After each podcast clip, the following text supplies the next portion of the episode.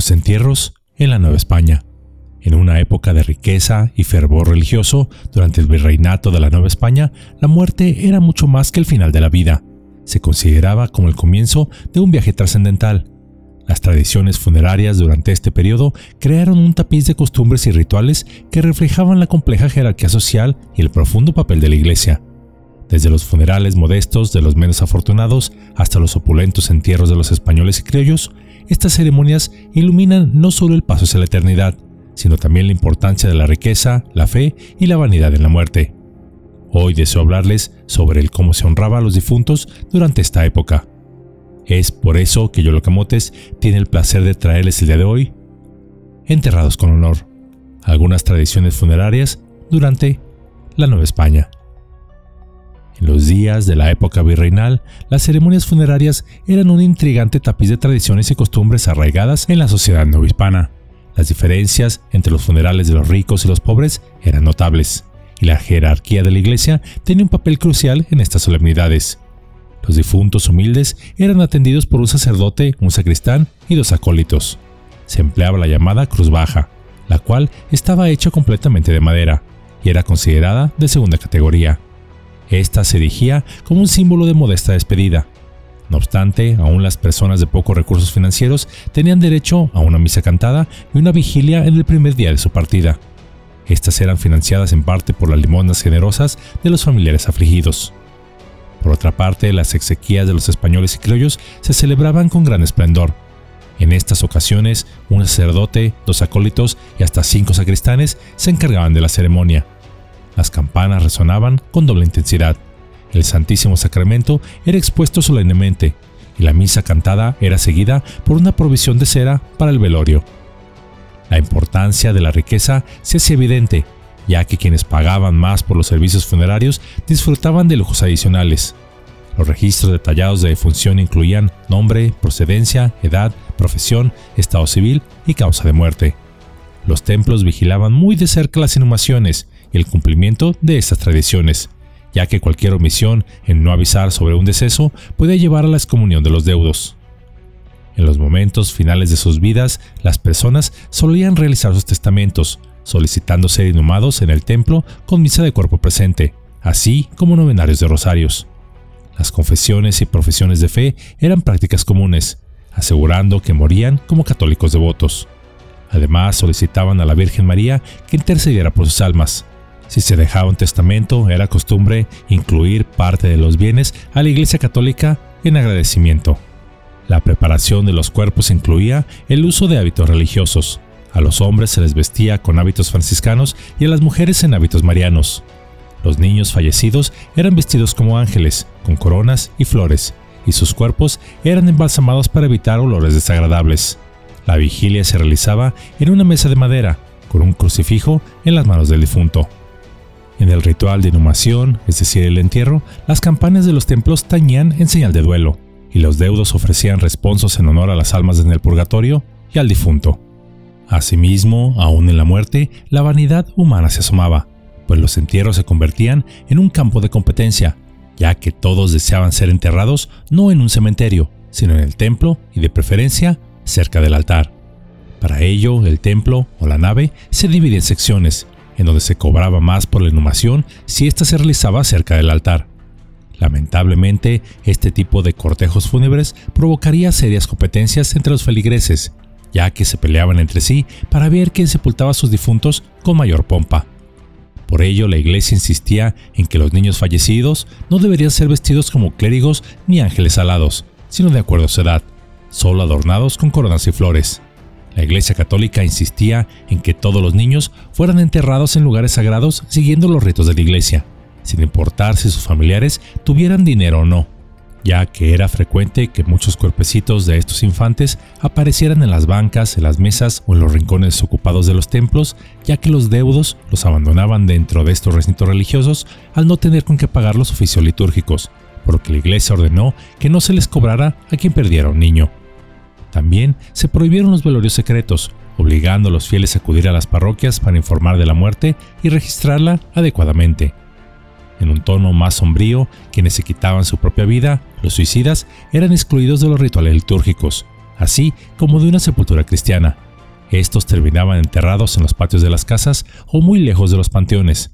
Asimismo, a los que habían sido excomulgados también se les negaba cristiana sepultura. Por ejemplo, al expresidente Valentín Gómez Farías se le negaron las liturgias fúnebres así como un entierro católico. Ello por distintas razones, entre las cuales podemos mencionar que aun cuando en apariencia se decía católico, él había pertenecido a la masonería, lo cual era motivo de excomunión, y por haber actuado abiertamente en contra de la Iglesia Católica y sus miembros cuando éste fungió como vicepresidente y presidente de México. Asimismo, de haber saboteado la defensa de Texas y ni de qué hablar de haber celebrado que los Estados Unidos ocuparan la capital del país durante la invasión de los Estados Unidos a México en 1846. Todo esto no lo hizo muy popular que digamos, por lo que le ganó un boleto para ser enterrado en el patio de la casa de su hija durante 75 años. Ello hasta que finalmente serían trasladados sus restos mortales a la rotonda de los personajes ilustres, en aquel tiempo de los hombres ilustres, en 1933. De igual manera, la muerte de cualquier persona, fueran ricos, pobres, famosos o humildes, se anunciaba por igual con el tañer de las campanas, un toque fúnebre que aún en algunos templos católicos se toca, el cual simboliza la partida de un alma hacia la eternidad, donde los deudos quedaban con la esperanza de reunirse con sus seres queridos una vez más algún día. En esta sencilla cápsula vimos algunas tradiciones funerarias durante la Nueva España, tradiciones ricas en simbolismo y diversidad, y las cuales arrojan luz sobre una época pasada, así como la compleja relación entre la fe, la riqueza y la muerte en la Nueva España colonial.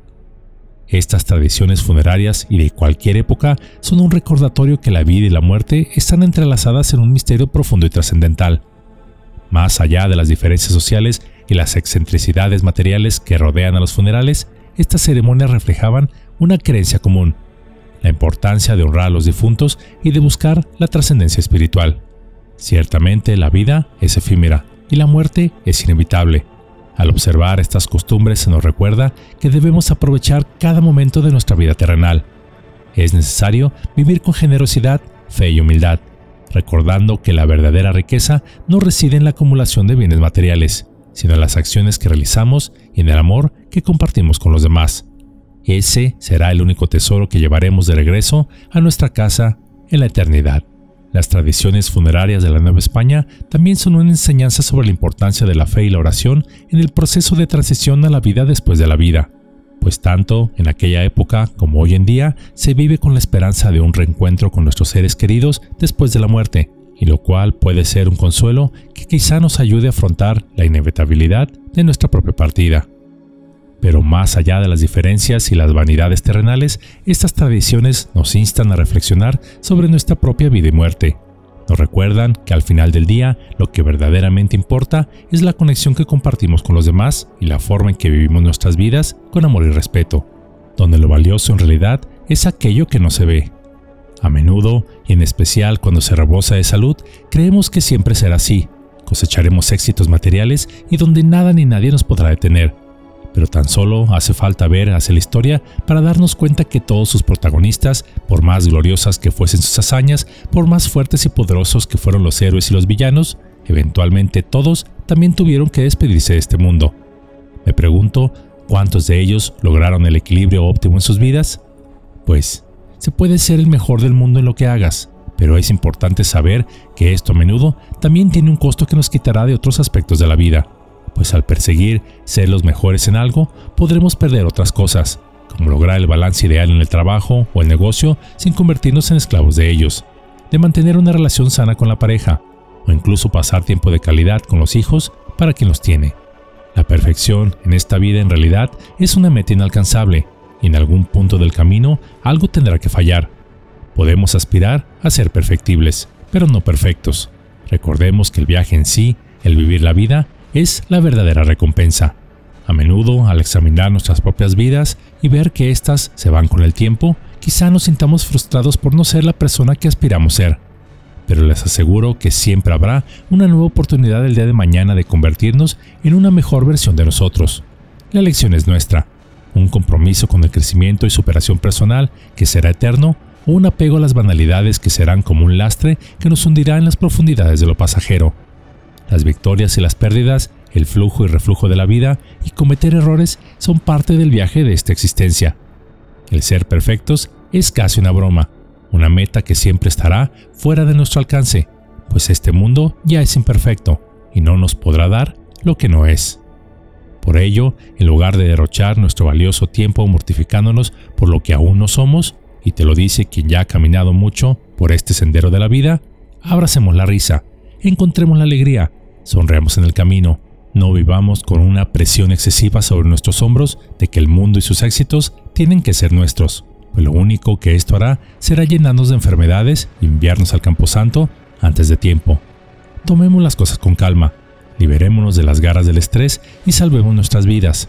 Una vida que es un regalo, y esta es para ser disfrutada, por supuesto, sanamente, ya que como dicen por ahí, si algo tiene solución, entonces, ¿para qué nos preocupamos? Y si algo no tiene solución, pues entonces también, ¿para qué nos preocupamos si no se puede ya hacer nada? Practiquemos la atención plena. Tomémonos un tiempo a lo largo del día para estar presentes en el momento. Apreciemos el mundo que nos rodea y maravillémonos ante su belleza y complejidad. Esta perspectiva quizá podría sernos útil en nuestra experiencia al viajar por este mundo, así como ayudarnos a encontrar satisfacción en la travesía de la vida, ya que nuestro trayecto en este mundo es glorioso pero también muy corto. Saquemos entonces el máximo provecho acumulando tesoros que solo el alma puede llevarse, ya que nadie sabe cuándo ni dónde llegará el momento de su parada.